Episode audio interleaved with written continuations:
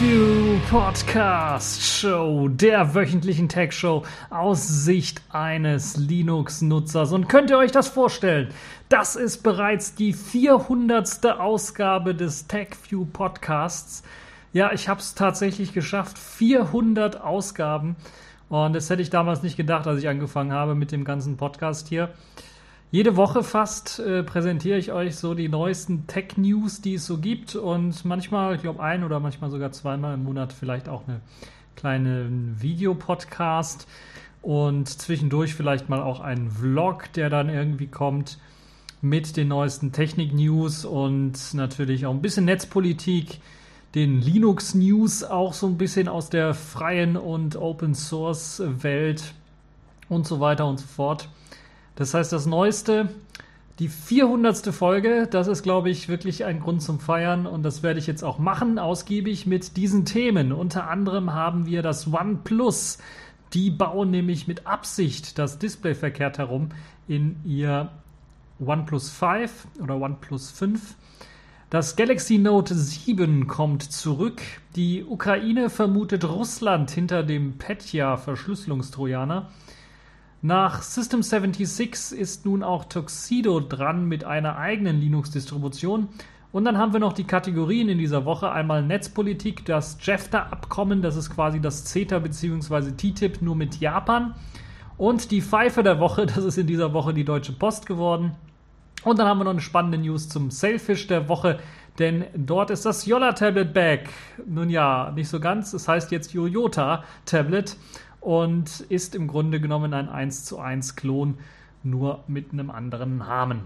Fangen wir aber zunächst einmal an mit dem OnePlus. Eigentlich ist das mal wieder so eine Sache für das Kuriositätenkabinett, denn OnePlus hat in ihrem allerneuesten Flaggschiff-Smartphone OnePlus 5 das Display verkehrt herum eingebaut. Und das führt dann zu seltsamen Problemen, zum Beispiel beim Scrolling-Verhalten, das einige Nutzer dann auch optisch zeigen konnten in Videos, die sie gemacht haben. Eine Art Gummiband-Effekt beim Scrollen, der den Text irgendwie zusammenstaucht, wenn man auf einer Webseite scrollt oder in anderen ähm, Apps scrollt. Zudem hat man im Kernel-Code von äh, dem Linux-Kernel für das OnePlus 5 auch explizit eine 180 Grad Drehung für das OnePlus 5 gefunden. Also wäre das jetzt eigentlich eine News für die Pfeife der Woche, aber nein, äh, es ist wohl mit Absicht so eingebaut worden. Das ähm, wird von OnePlus mit Absicht eben falsch herum eingebaut, das äh, Display. Und es ist halt nicht irgendwie eine Notlösung, weil sie es zu spät, zu spät gemerkt haben. Und der Grund ist recht einfach. Sie hatten das Gehäuse schon fertig entwickelt, wollten aber ein bisschen Kosten sparen, das gleiche Display verwenden wie beim Vorgänger. Nur dann haben sie gemerkt, ja, wir haben jetzt da doch eine, so eine tolle neue Dual-Kamera eingebaut, aber wenn wir das machen, dann geht das mit dem Display nicht richtig rum, dann passt das Display nicht richtig rum. Ja, dann müssen wir es umdrehen, dann passt es wieder. Und das war wohl einer der Gründe, weshalb sie eben mit Absicht das Display falsch herum dann eingebaut haben, damit es halt eben äh, passt, weil dann sind die Kontakte die eben das Display mit dem Mainboard, mit dem PCB verbinden, dann eben auf der Unterseite anstatt auf, auf der Oberseite, wo eben zu wenig Platz zu sein scheint. Ja, äh, das hat man nun davon, wenn man eben ein Display aus einer anderen Generation benutzt, nur um so ein paar Euros zu sparen, um halt eben kein neues entwickeln zu müssen. Ähm, ob Smartphones nun größer werden müssen wieder, um halt eben Dual-Kameras auch wirklich aufnehmen zu können, das sei mal dahingestellt. Ich denke nicht.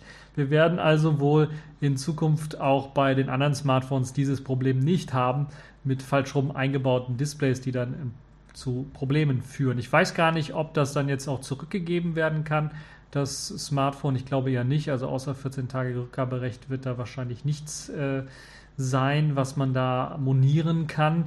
Ob das mit Software gelöst werden kann, ich meine, es müsste mit Software gelöst werden, weil dieser Effekt ist ja kein Effekt, der, glaube ich, vom Display hervorgerufen wird, sondern das ist eventuell dann doch ein Effekt der Software selber. Aber das müsste man wirklich mal testen.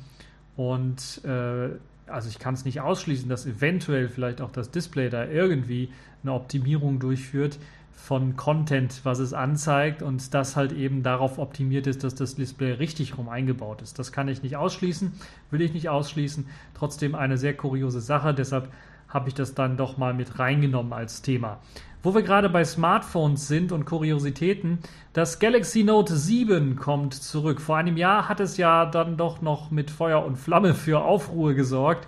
Nun soll das Smartphone das äh, Samsung Flaggschiff für eben große Smartphone-Geschichten, das Galaxy Note 7 als Fan Edition, sprich FE in der Abkürzung, neu aufgelegt herauskommen. Es ist sogar schon herausgekommen, zumindest in Südkorea.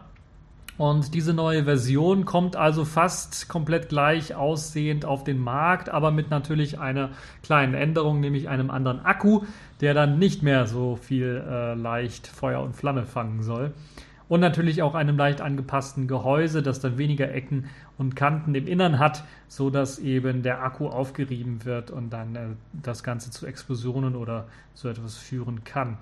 Bereits am Freitag hat Samsung das Smartphone, wie ich ja bereits erwähnt habe, in Südkorea auf den Markt gebracht. Es ist im Vergleich zu dem vor einem Jahr vorgestellten Note 7 um 30 Prozent gesunken im Preis auf umgerechnet etwa 535 Euro. Immer noch eine stolze Summe.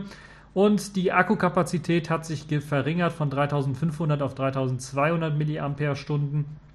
Auf der Rückseite des Smartphones sieht man dann auch ganz groß noch das Fan Edition Logo, damit eben äh, auch ganz klar ist für Leute aus Südkorea, die in ein Flugzeug steigen, dass die sie äh, dann nicht irgendwie aufgefordert werden, ihr Handy zu vernichten oder nicht mitzunehmen, weil eben äh, dann dort groß Fan Edition draufsteht und das dann also nicht mit dem Note 7, dem klassischen vor einem Jahr verkauften, dann äh, verwechselt werden äh, können soll zumindest. Das soll halt eben diesen Irritationen dann und Verwechslungen vorbeugen. Lediglich 400.000 dieser Note 7 FEs wurden produziert bisher.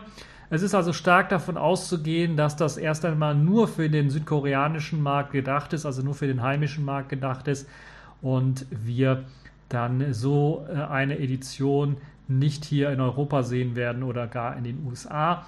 Der andere Hauptgrund wahrscheinlich wird aber auch sein, dass Samsung bereits im nächsten Monat das Galaxy Note 8 vorstellt, also den Nachfolger. Und sie wollen natürlich nicht sich irgendwie selber Konkurrenz machen mit einem ja fast genauso guten Gerät, das halt eben ein bisschen was günstiger zu haben ist. Und da macht es natürlich Sinn, dass äh, das dann hier in Europa wahrscheinlich nicht erscheinen wird, weil äh, wenn in einem Monat äh, dann bereits das Note 8 ausgeliefert wird, ähm, warum sollte man dann ein neues Note 7 Fan Edition sich holen, wenn der Preis vielleicht nur marginal äh, sich unterscheidet? Ähm, also insgesamt dann äh, nicht wundern, wenn ihr vielleicht mal ein Galaxy Note 7 von irgendwo irgendwie sehen wird mit einem Fan Edition Logo hinten drauf.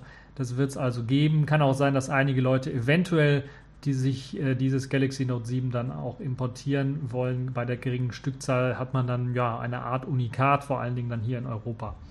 Könnte man fast schon behaupten. So, kommen wir mal wieder ein bisschen was zu netzpolitischen Themen und kommen wir, ja, netzpolitischen Themen würde ich mal sagen. Es war ja eigentlich klar, machen wir mal ein kurzes Update zu dem äh, Petya Viper äh, oder Verschlüsselungstrojaner, der eben es auf Zerstörung ausge äh, ausgelegt hat. Die politische Aufarbeitung hat jetzt nun begonnen und wie man vermuten kann, äh, mit gegenseitigen Beschuldigungsspielereien. Da geht es jetzt also los. Also die ukrainischen Geheimdienste oder der ukrainische Geheimdienst SBU hat nun Russland verantwortlich gemacht für den Petya bzw. No-Petya-Befall. Äh, sie sollen äh, Hinweise gefunden haben auf Verstrickungen des russischen Geheimdienstes der Geheimdienst geht davon aus, dass äh, dies eine gezielte Attacke war, die vor allen Dingen auf die Ukraine ausgelegt war, um das Land zu destabilisieren. So sagt halt eben der ukrainische Geheimdienst. Von Seiten Russlands heißt es natürlich komplett anders. Man bestreitet das komplett und sei ja auch selber betroffen. Große russische Firmen seien ja betroffen gewesen und die Wahrscheinlichkeit, dass dort dann halt eben ein Geheimdienst hintersteckt, ist dann eher unwahrscheinlich, weil der würde doch wohl nicht mit Absicht seine eigene Wirtschaft gefährden bzw.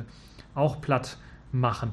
Das wäre wahrscheinlich kontraproduktiv. Aber eines, das ist ja wohl klar, der Trojaner war vor allen Dingen auf Krawall und Zerstörung aus und das hat er auch geschafft. Und die Wahrheit wird wahrscheinlich irgendwo dazwischen liegen. Also ich gehe nicht davon aus, dass das irgendein Geheimdienst tatsächlich initiiert hat, sondern ich kann mir durchaus vorstellen, dass das Krawallmacher gewesen sind, ähnlich wie den Krawallmachern auf dem G20-Gipfel, der ja aktuell ähm, noch läuft. Also das könnte ich mir durchaus vorstellen. Also aktuell noch läuft, das heißt, ich nehme das am Samstag auf, nur für die Leute, die das äh, nicht wissen. Da gibt es auch sehr, sehr viel Krawallmacher. So ungefähr könnt ihr euch das vorstellen, wenn ihr die Bilder dort seht und das mal auf den äh, PC übertragt. So ungefähr geht halt eben auch Petja vor, um äh, größtmöglichen Schaden äh, auszurichten. So, das äh, zu dem Thema, da will ich also nicht allzu viel sagen. Das ist halt wieder so ein politisches äh, schwarzes Peter-Spiel, wo jeder sich eben den schwarzen Peter zuschiebt und äh, die Wahrheit wahrscheinlich irgendwo dazwischen liegt. Das sind wahrscheinlich irgendwelche anderen Gruppen gewesen, die größtmögliche Zerstörung irgendwie schaffen wollten oder halt eben diesen Zwietracht extra provozieren wollten zwischen Russland und zwischen der Ukraine, der ja sowieso schon äh, sehr angespannt ist, äh, die Lage oder die Beziehungen zwischen den beiden Ländern. So, machen wir mal wieder mit einem technischen Thema weiter, was äh, ja ein bisschen für Verwunderung bei mir gesorgt hat. Nachdem Canonical ja die Abkehr von Unity bei Ubuntu angekündigt hat, purzeln so scheinbar nun auch reihenweise neue Distributionen aus den Linux-PC-Herstellern heraus. Erst einmal hat System 76 äh, vor allen Dingen bekannt dafür, im nordamerikanischen Markt PCs und Notebooks mit Linux zu verkaufen, ihr sogenanntes Pop OS angekündigt. Das ist eine auf Ubuntu GNOME basierende Distribution mit einem eigenen Artwork. Und jetzt liefert auch der größte deutsche Hersteller Taxido eine Ankündigung nach, die eben aufhorchen lässt, denn sie wollen auch eine eigene Distribution bauen oder auf eine eigene Distribution setzen. Diese Distribution soll jedoch auf äh, Xubuntu 16.04 LTS beruhen. Ähm, dann aber natürlich auch mit Anpassungen für den Desktop sowie einem neuen, moderneren Kernel für zum Beispiel längere Akkulaufzeiten daherkommen, was natürlich bei Notebooks, was sie ja meistens prominent verkaufen, durchaus Sinn machen kann. Taxido nennt die Linux-Distro schlichtweg Taxido Xubuntu 16.04, also ein angepasste, angepasste Xubuntu, ein Remix des Xubuntu 16.04 für Taxido. Ob es da nicht eventuell dann doch namensrechtliche Probleme gibt, müssen wir dann mal schauen. Also ich könnte mir durchaus vorstellen, bei Pop OS hat man das bei System 76 natürlich vermieden, aber bei äh, Tuxedo Xubuntu, da glaube ich, äh, dieses Xubuntu, also das normalerweise ist ja dieses Ubuntu oder Buntu am, ähm, ohne den Anfangsbuchstaben ja eigentlich namensrechtlich geschützt. Und dann müsste sich Tuxedo eine, äh, ja, eine Lizenz holen bei Canonical oder eine Absegnung holen. Und ich kann mir das nicht vorstellen, dass das Canonical macht. Also könnte ich mir durchaus vorstellen, dass das eventuell umbenannt wird. Äh, Tuxedo hat sich dafür entschieden, den Desktop und das Design des Desktops so ein bisschen an macOS anzupassen und sich da das ein bisschen abzuschauen und liefert so den XFCE Desktop mit einem Top-Panel aus sowie einem unten angesiedelten Dock mit Schnellstartern, also einem ähnlichen Design wie bei macOS. Das eigene Artwork darf natürlich dann auch nicht fehlen, eigenes Hintergrundbild und eigenes Theming und man habe den XFCE Desktop nach umfangreichen Tests und Umfragen als schlanksten ausgewählt, um mehr Akkulaufzeit und gute Performance zu gewährleisten, sagt man bei Tuxedo. Nun ja, das kann jeder selber dann beurteilen, inwiefern das dann wirklich auch stimmig ist. Und ja, sie haben sich auf jeden Fall jetzt entschieden und setzen auf den XFCE Desktop. Als Linux-Kernel wird die Version 4.11 bereits ausgeliefert, also eine sehr aktuelle Version. Und äh, diese kann dann zum Beispiel auf dem Infinity Pro 13 doppelt so viel Akkulaufzeit herausholen, also 12,5 Stunde, äh, 12,5 Stunden äh, gegenüber zum Beispiel einem Linux Mint 18.1 auf dem gleichen System. Ähm, man muss jedoch beachten oder bedenken, dass äh, Linux mit 18.1 jetzt auch schon ein bisschen was älter ist und immer noch den Kernel 4.4 verwendet. Also der Vergleich mal so ein bisschen was hinkt, wenn man den 4.4er Kernel mit dem 4.11er äh, Kernel vergleicht. Da sind natürlich ein paar Generationen an neuen Iterationen von Stromsparmodi und Unterstützung für neue Hardware natürlich mit eingeflossen. Und vergleicht man bereits ein Linux mit 18.2, also die, der Nachfolger der 18.1, der 18.1er Version mit einem 4.8er Kernel, äh, kommen da schon ernüchternde Ergebnisse raus. Also nicht mehr doppelt so viel Akkulaufzeit, sondern das bewegt sich dann nur noch in, in einem unterstelligen, äh, einstelligen Prozentbereich, was man da an Akkulaufzeit mehr eventuell rausholen kann. Tuxedo bietet ihre eigenen Xubuntu Remix neben zahlreichen weiteren Linux-Distributionen an, die man auf das Gerät dann ähm, äh, vorinstallieren kann. Also bei der Konfiguration des Gerätes kann man auswählen, was für eine Linux-Distro man vorinstalliert haben möchte. Und äh, das ist also auch eine schöne Geschichte. Außerdem lässt sich aber auch eine ISO direkt herunterladen mit eben äh, der Tuxedo Xubuntu Version. Und inwiefern jetzt eventuell auch Canonical Einfluss auf die Entscheidung genommen hat, ist fraglich. Auch ist nicht ganz klar, ob nicht eventuell irgendwelche Lizenzvereinbarungen dann eventuell auch geschlossen worden sind, um Canonicals Repository auch kommerziell nutzen zu können. Weil ich würde jetzt schon sagen, dass so eine angepasste Distribution, dass das ja jetzt, wenn man das explizit macht, um seine Geräte besser verkaufen zu können, doch schon auch eine kommerzielle Nutzung ist äh, darstellen könnte, zumindest aus Canonicals Sicht. Also es könnte durchaus sein, dass Tuxedo vielleicht sogar Lizenzgebühren an Canonical bezahlt. Das weiß man nicht, das haben sie noch nicht gesagt. Eventuell machen sie es nicht, eventuell war ihnen das auch nicht klar. Eventuell kommt jetzt eine Forderung, äh, eine Forderung, das werden wir mal schauen. In der Vergangenheit sind ja dort immer wieder Fragen aufgetaucht, die Canonical ja einfach nicht so richtig mit einer Klarheit beantwortet hat, beziehungsweise auch mit Absicht. Äh, bestimmte Sachen im Ungewissen gelassen hat. Vielleicht ist das jetzt auch so ein Test von System 76 und von Tuxedo, um mal zu schauen, ob Canonical vielleicht dann doch jetzt Ansprüche stellt oder nicht. Da müssen wir also mal schauen. Letztendlich sind beide Pop OS und Tuxedo Xubuntu momentan nichts anderes als leicht modifizierte Ubuntu bzw. Xubuntu-Varianten mit einem ausgetauschten Artwork und einem angepassten Kernel. Aber da die Hersteller in der Vergangenheit sowieso schon immer angepasste Kernel oder Hardware-Treiber zumindest ausgeliefert hatten, ähm, und eigene Logos für ihre vorinstallierten Ubuntu-Maschinen mitgeliefert hatten, ist das also auch keine wirklich große Änderung. Es ist halt nur interessant zu sehen, okay, nachdem Canonical sich jetzt entschieden hat, Unity fallen zu lassen, gibt es halt immer mehr Leute, die sagen, okay, wir lassen dann auch äh, Ubuntu fallen und machen, also nicht komplett fallen, aber wir machen dann was anderes, was eigenes auf Ubuntu basierendes. Vielleicht ist da auch so ein bisschen das Vertrauen verloren gegangen, ich weiß es nicht. Müssen wir mal schauen. Natürlich gibt es immer noch die Ubuntu Vanilla Version, die man bekommen kann. Also die 16.04er Version, die ja noch mit Unity ausgeliefert wird, kann man immer noch bekommen bei System 76 oder bei Tuxedo. Und ja, die andere Frage, die sich mir natürlich stellt, jetzt auch aus technischer Sicht, hat eventuell Tuxedo weitreichende Investitionen in den XFCE-Desktop geplant? Äh, wenn sie eben auf diesen setzen wollen, weil natürlich ganz klar die Zukunft in Richtung Wayland läuft und da hat XFCE momentan nichts zu bieten.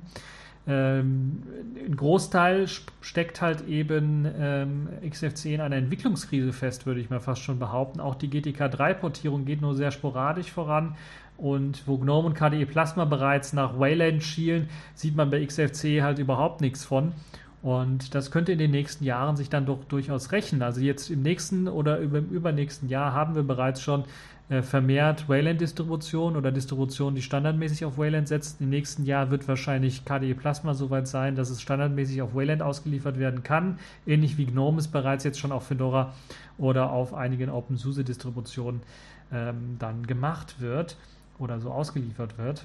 Und langfristig gesehen scheint hier also System 76 mir den richtigeren Weg gegangen zu sein mit dem Setzen auf GNOME, also die bessere Wahl zumindest getroffen zu haben, so dass sie nicht in ein, zwei Jahren nochmal umwechseln müssen, weil halt der Desktop, auf den sie setzen, nicht mehr mit der neuen Technologie ähm, äh, daherkommt oder nicht mehr damit kompatibel ist und das eben auch nicht mehr leisten kann. Weil eines ist ganz klar, wenn man als äh, Laptop-Hersteller natürlich mehr Performance, mehr Akkulaufzeit herausholen möchte, kann man das natürlich mit der aktuellen Technologie natürlich durchaus machen und man kann dann einen neuen Kernel reinbauen, aber dass jetzt der Desktop einen riesengroßen Unterschied machen würde, dass jetzt XFCE deutlich mehr Akkulaufzeit rausholen sollte als ein GNOME oder ein äh, KDE Plasma, das könnt ihr mir nicht verklickern.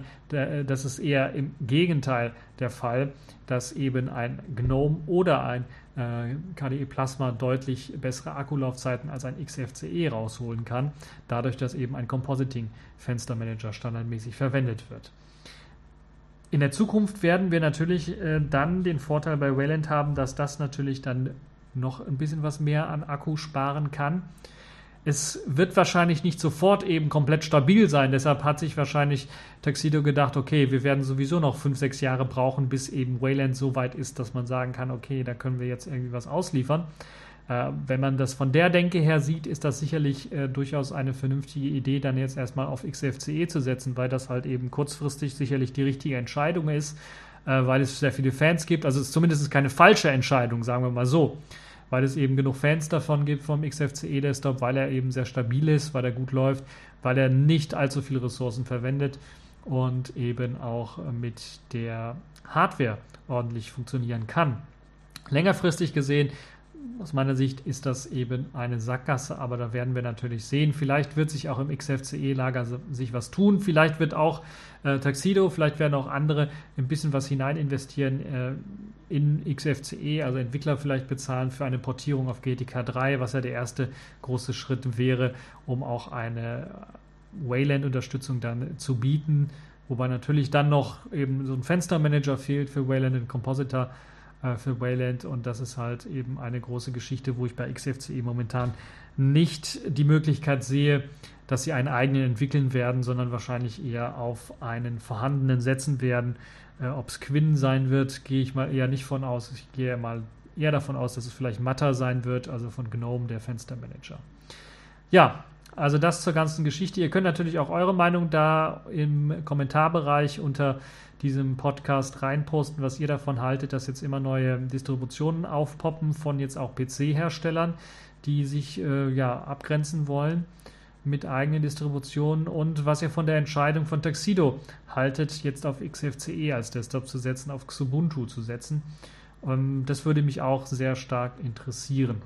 So, machen wir mal weiter mit den Kategorien in dieser Woche. Accepted. Connecting. Complete. System activated. All systems operational.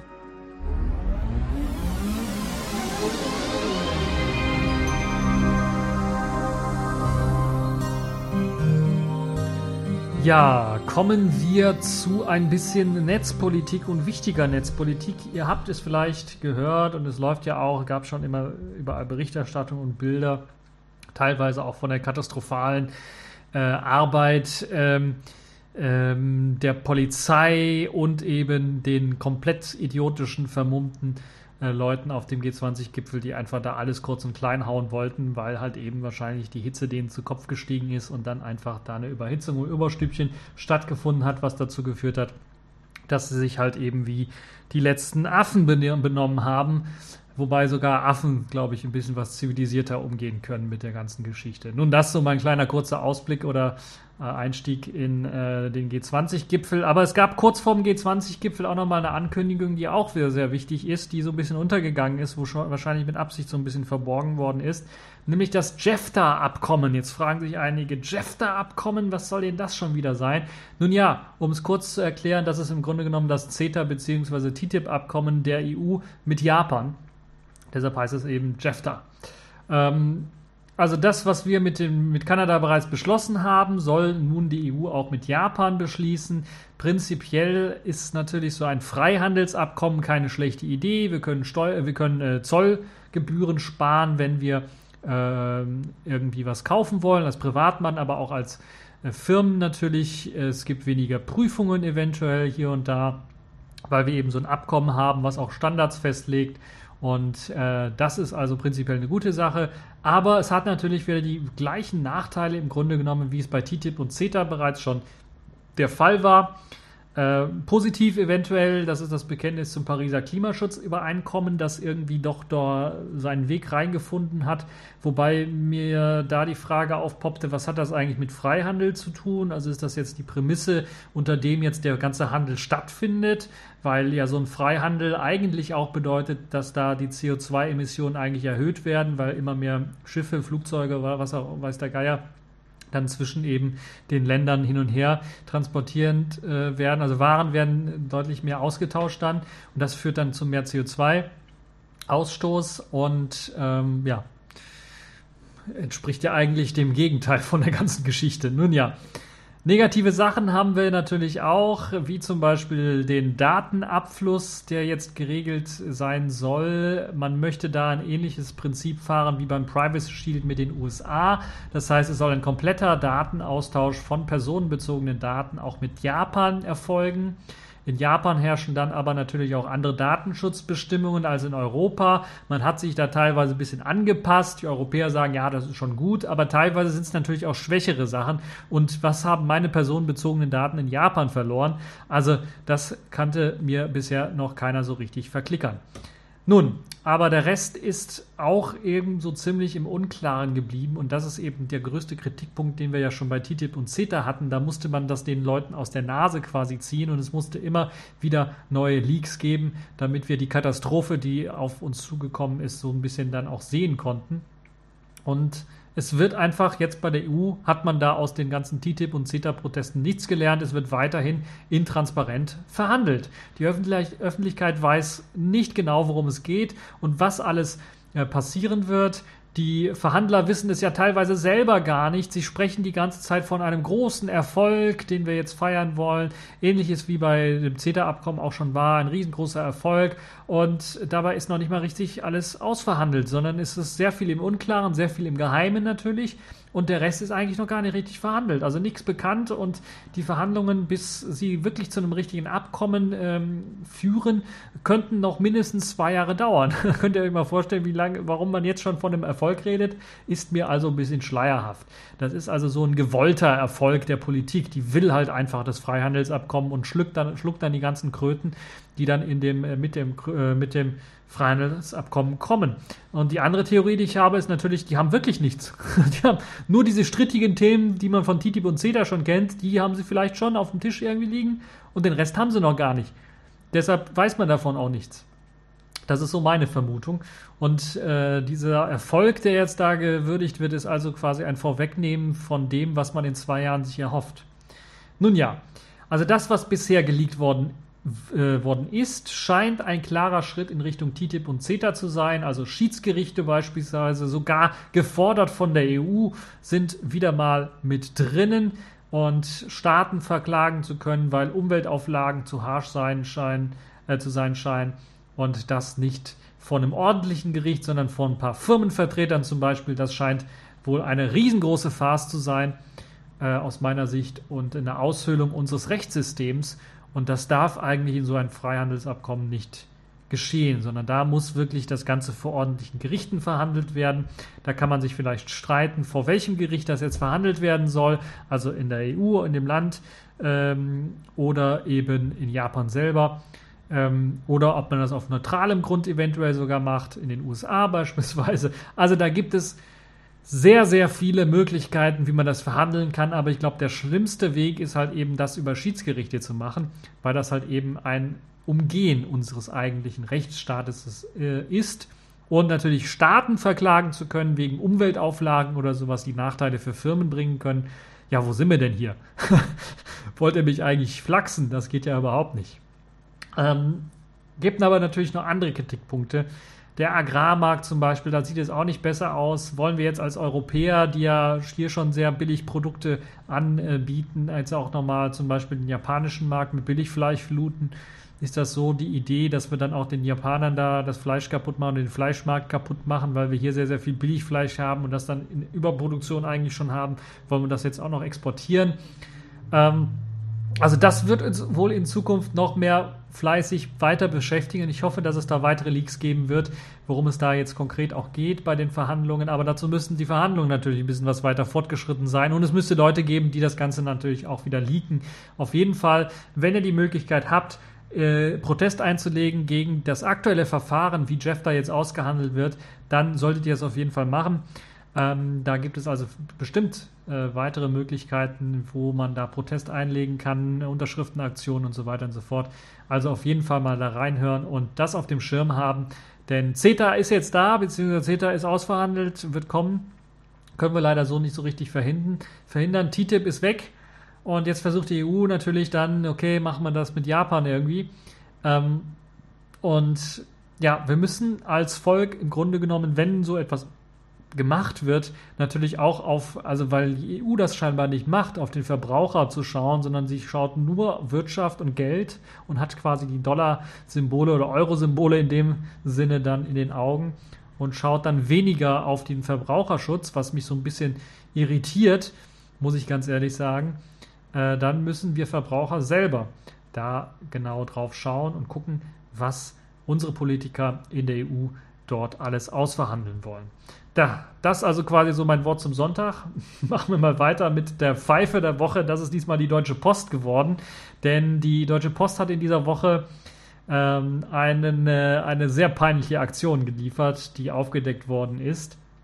Sie haben nämlich einen SQL-Dump all ihrer Kunden, die umgezogen sind und den bequemen Umzugsmittler oder Ermittler, der Mitteiler, den Umzugsmitteiler, äh, den es online gibt, also so eine Webseite, ich glaube Umzug, wie heißt die Webseite, ich weiß es gar nicht mehr, umziehen.de oder irgendwie sowas. Dort konnte man halt eben der Post mitteilen, okay, man ist jetzt umgezogen und man möchte, dass die Post in Zukunft äh, da und da an ähm. Umziehen.de, glaube ich, heißt die Webseite. Und auf der Webseite hat man wohl bei einem Serverumzug oder bei einem Upgrade einfach mal einen SQL-Dump erstellt, der MySQL-Datenbank, und äh, hat die einfach unter dem äh, ja, unter der Domain geparkt, so dass sie für jeden zugänglich war. Unter der Adresse umziehen.de slash dump.sql konnte man sich die SQL-Datei herunterladen und dort waren halt eben äh, ohne Verschlüsselung, ohne irgendwas, konnte man einfach die SQL-Datei auslesen und hatte dann Zugriff auf etwa 200.000 Kundendaten, also von Kunden, die auf umziehen.de der Post ihre neuen Adressdaten gegeben haben. Also scheinbar hat man hier wirklich eine 1 zu 1 auch eine Anleitung eines Datenbank-Backups der MySQL-Dokumentation durchgearbeitet und halt eben äh, so dieses Backup erstellt, als man ein Server-Upgrade durchgeführt hat. Und die Post ist auch nicht alleine, sind nicht die einzigen, die mit so einem Fehler daherkommen und so fahrlässig auch mit ihren Kundendaten umgehen, weil man hätte natürlich durchaus das Ganze erstellen können, aber dann doch nicht bei einem offen öffentlichen zugänglichen Server, sondern das kann man irgendwo anders irgendwie speichern auf dem Server, auf der, auf, auf, in Verzeichnissen, wo eben die Öffentlichkeit keinen Zugriff drauf hat. Da könnt ihr durchaus so machen, aber doch nicht so. Also Leute, ich bitte euch, so blöd kann man doch wirklich nicht sein.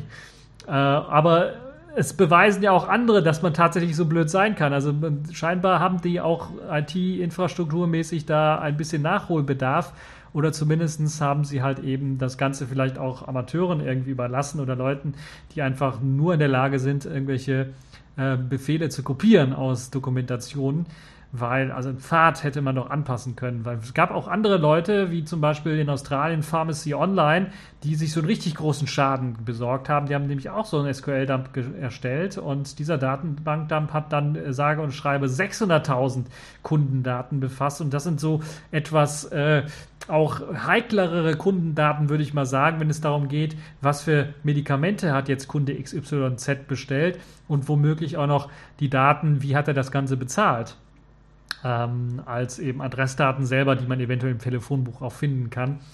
Ähm, also zumindest benachrichtigt die Post jetzt jeden Kunden, der in dieser Datenbank stand und entschuldigt sich, dass sie halt eben äh, diese Datenbank da äh, veröffentlicht haben.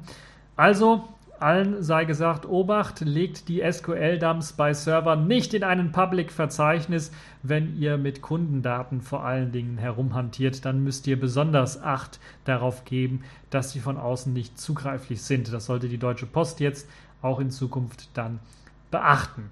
Damit glaube ich zu Recht die Pfeife der Woche, die Deutsche Post in dieser Woche.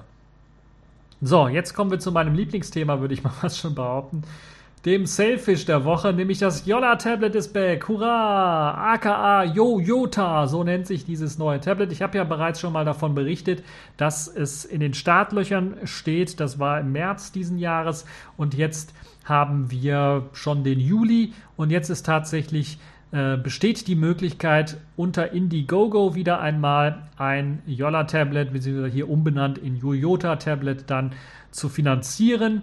Das äh, sehr lang ersehnte und groß angekündigte Yolla-Tablet hat ja die Firma fast in den Ruin gebracht. Äh, noch heute spricht man vom Tablet-Desaster und äh, man wundert sich und Kopf, äh, manchmal kratzt man sich an den Kopf, dass die Firma noch existiert, aber sie haben es irgendwie geschafft. Nun gibt es eben auf Indiegogo von einem unabhängigen Hersteller die gleiche Hardware in verbesserter, leicht überarbeiteter Form wieder. Äh, und man kann sie unterstützen. Und diesmal soll das Teil auch ausgeliefert werden an die ganzen Kunden, die das Ganze bestellen wollen. oder erst einmal unterstützen. Yolla hat diesmal die Finger nicht im Spiel. Sie sind ja jetzt nur noch ein reiner Softwarehersteller und haben dann auch nur mit der Software, mit dem Softwareteil zu tun, denn dieses Yoyota-Tablet sieht nicht nur aus wie ein äh, Yolla-Tablet äh, mit einem anderen, anderen äh, Namen, sondern, also einem anderen Branding im Grunde genommen, sondern hat im Innern viel gleich und auch eben die Software ist gleich. Es ist eben auch ein Selfish OS, was da äh, ausgeliefert wird. In einer neueren Version 2.1 wird da ausgeliefert. Was für eine Version ganz genau? Also 2.1.0 oder 2.1.1 oder 2.1.2 vielleicht sogar schon. Also mit ein paar Bugfixes hier und da. Das werden wir noch sehen. Im Grunde genommen hat sich im Vergleich zum Yolla-Tablet von außen gesehen nichts großartig geändert. Okay, es gibt jetzt eine neue Farbe, eine rote Version und äh, wieder die dunklere Version und die Logos haben sich ein bisschen was geändert. Die Hardware ist allerdings immer noch Intel-basierend mit einem äh, 2500er aufgelösten Sharp-Display, also das gleiche Display, 2 GB Arbeitsspeicher und 32 bzw. 64 GB internem Speicher. Micro SD-Kartenslot sowie Micro USB mit OTG-Support sind auch wieder mit an Bord. Zwei Lautsprecher äh, zwei Kameras und so weiter und so fort. Ja, sogar der Preis ist gleich geblieben oder zumindest bewegt er sich in ähnlichen Dimensionen wie beim alten Yolla-Tablet. Das liegt vor allen Dingen daran, da man hier wirklich eben sich die Komponenten angeschaut hat, gesehen hat, okay, die kosten ungefähr genauso viel wie damals vor einem Jahr. Also wird sich der Preis von dem ganzen Tablet auch nicht großartig ändern. Und deshalb hat man jetzt einfach nur das Tablet einfach mal in verschiedenen Versionen vorproduziert und äh, geguckt, gibt es da Verbesserungen, gibt es da Probleme äh, und hat dann gesehen, okay, wie will ungefähr der Preis sein. Und das ist dann das, was wir dann, ähm, also man ist sehr professionell vorgegangen, hat auch in dem Talk Memo äh, Forenbeitrag auch jeweils Updates geliefert, wie weit man jetzt gerade so ist. Das gab es also mindestens einmal im Monat gab es dann Update zu. Und jetzt ist es wirklich so weit, dass man es finanzieren kann. Also ich würde sagen, für die Leute, die enttäuscht sind, die ihre erste Hälfte des Yolla Tablets Finanzierungsgedönses äh, zurückbekommen haben und tatsächlich noch auf ein Tablet mit Selfish OS setzen wollen, die können auf jeden Fall bei Yoyota dann mitbieten. Das sieht mir sehr seriös aus, das sieht mir sehr gut aus, dass das auch ausgeliefert wird und äh, dass man dort einiges auch äh, verbessert hat. Man hat auch einiges äh, an Zusätzen dort mit eingebaut. Zusätzlich gibt es zum Beispiel ein Keyboard-Cover, also beziehungsweise es gibt ein Cover und es gibt ein Keyboard dazu.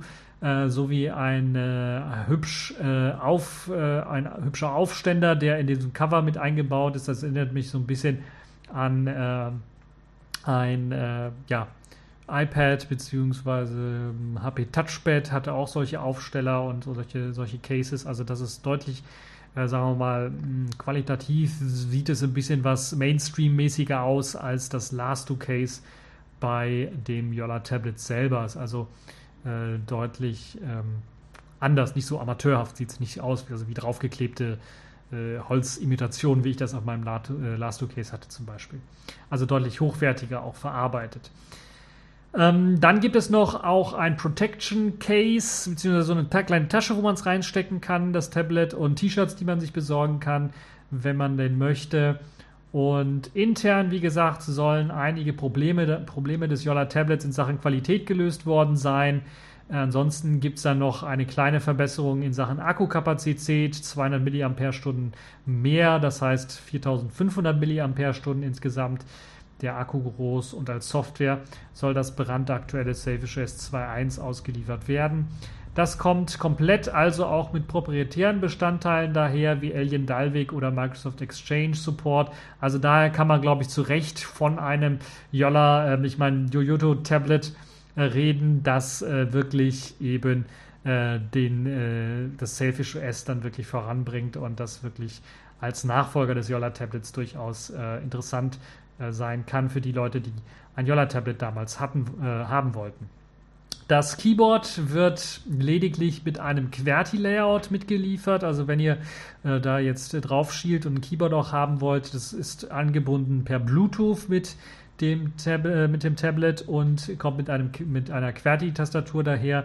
Also kein, äh, kein ISO-Standard-Tastatur oder sowas, sondern tatsächlich ein QWERTY-Layout nur. Es gibt kein Querz oder Azerty oder was auch immer ähm, als ähm, weitere Layouts, sondern es wird nur das eine Layout ausgeliefert.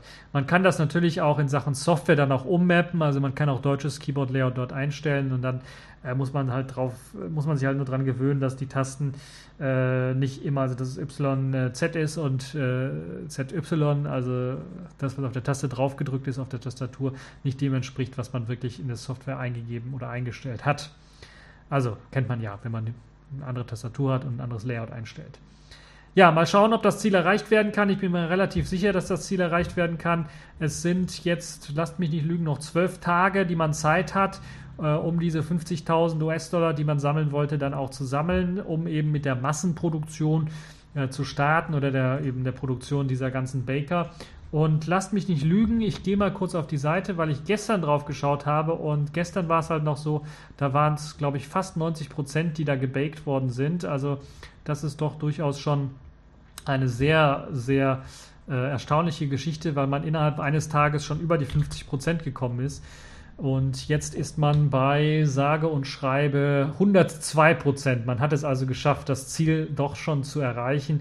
Ihr seht, das ist nochmal, also innerhalb von ein paar Tagen hat man es geschafft. Jetzt sind es noch, ähm, wie viele Tage? Zwölf Tage, habe ich gesagt, sind jetzt äh, noch zu, stehen da noch zur Verfügung. Das Funding-Ziel wurde schon erreicht. Wir sind jetzt also schon bei über 100 Prozent äh, von 208 Unterstützern, äh, die das geliefert haben und sind also dann etwa 208 Tablets, die wahrscheinlich ausgeliefert werden. Äh, wenn, wobei natürlich nicht ganz klar ist, ob einige vielleicht nicht nur auch noch nur ein Protection Cover äh, da spendiert haben und so weiter und so fort, aber trotzdem insgesamt sicherlich eine tolle Sache. Auf der Webseite selber erfahrt ihr dann auch noch ein bisschen was mehr, äh, wie zum Beispiel das Ganze aussieht in der roten Edition. Äh, ist im Grunde genommen äh, mit dem Yola Tablet gleich, wie gesagt, halt nur in Rot. Und ihr seht aber auch noch ein paar Bilder vom, vom, ähm, vom Protection Case äh, und vom Keyboard auch. Das Keyboard lässt sich natürlich auch mit anderen Tablets verwenden. Es hat auch ein Toyota Branding übrigens und äh, scheint mir also Chiclet Style sehr gut zu sein. Ähm, man sieht sogar was von der Produktionsfertigung, ähm, von der Produktionsstraße, so ein paar Screenshots, die einem dann auch anzeigen, okay, die haben wirklich was auf die Beine gestellt. Also eine tolle Sache, wie ich finde, dass jetzt eben ähm, jemand jetzt auch in Eigenregie es geschafft hat, in China ja eher durch Zufall in einem Betrieb dann äh, jemanden zu finden, der dieses Yola-Tablet, das ursprüngliche, designt hat und die Rechte davon hatte und sich mit dem dann abzusprechen und zu sagen, ja, wollen wir das nicht neu auflegen? Schauen wir erstmal, ob wir die ganzen Komponenten, die dafür gebraucht werden, dass wir die auch kriegen. Und sie haben dann rausgefunden, wir kriegen die, wir kriegen die sogar zu äh, teilweise sogar billigeren Preisen, aber teilweise natürlich auch den Originalpreisen und im Laufe eben der anfangs etwas billigeren Preise hat sich das so ein bisschen normiert auf den Preis, den das Yola Tablet vorher auch gekostet hat. Und ja, sie haben sich dann ein paar Intel-Chips reservieren lassen und sind jetzt quasi dann auch dadurch, da das Funding-Ziel erreicht worden ist, sicherlich äh, bereit, da jetzt ohne Probleme dann diese Tablets zu erstellen. Die Stückzahlen sollten nicht sehr hoch sein. Wie ich jetzt sage, 208 Unterstützer haben schon ausgereicht, um die 50.000 ähm, Dollar einzusammeln. Das heißt, wir können natürlich jetzt, läuft das noch 13 Tage, können natürlich damit rechnen, dass sich das eventuell verdoppelt oder sogar verdreifacht, was die Unterstützer angeht, aber dann sind wir immer noch in einem unter äh, 10.000 äh, Stück Bereich äh, der Tablets, die dort hergestellt werden. Also für die Leute, die es wirklich interessiert, die ein Yola Tablet damals haben wollten, die können sich jetzt eventuell das Yoyota holen, auch zum Beispiel mit dem Keyboard, wenn ihr das denn wollt. Äh, und das ist also meine Empfehlung für die Leute, die ein aktuelles Selfish S-Device haben wollen, vielleicht mit einem Intel-Prozessor, wie halt eben dem Tablet, äh, die sowieso ein Tablet brauchen und sich jetzt umschauen wollen nach dem Tablet. Also eine schöne Geschichte und äh, eine schöne, ja, super Geschichte. Ich bin mal gespannt, was wir von diesem kleinen Hersteller da, sage ich mal so, noch so alles erwarten können. Es gab da so ein paar Ankündigungen, dass er vielleicht auch mal ja, vielleicht ein, ein oder andere, das ein oder andere richtig coole äh, Smartphone-Design mal wieder auferleben, aufleben lassen möchte. Da müssen wir aber erstmal schauen. Das ist also noch sehr vage, aber das kann ich schon mal hier jetzt sagen. Zum Ende dieser TechView Jubiläumsfolge der 400. Ausgabe des TechView Podcasts. Ich hoffe, er hat euch gefallen. Ihr hattet Spaß daran an dieser Folge.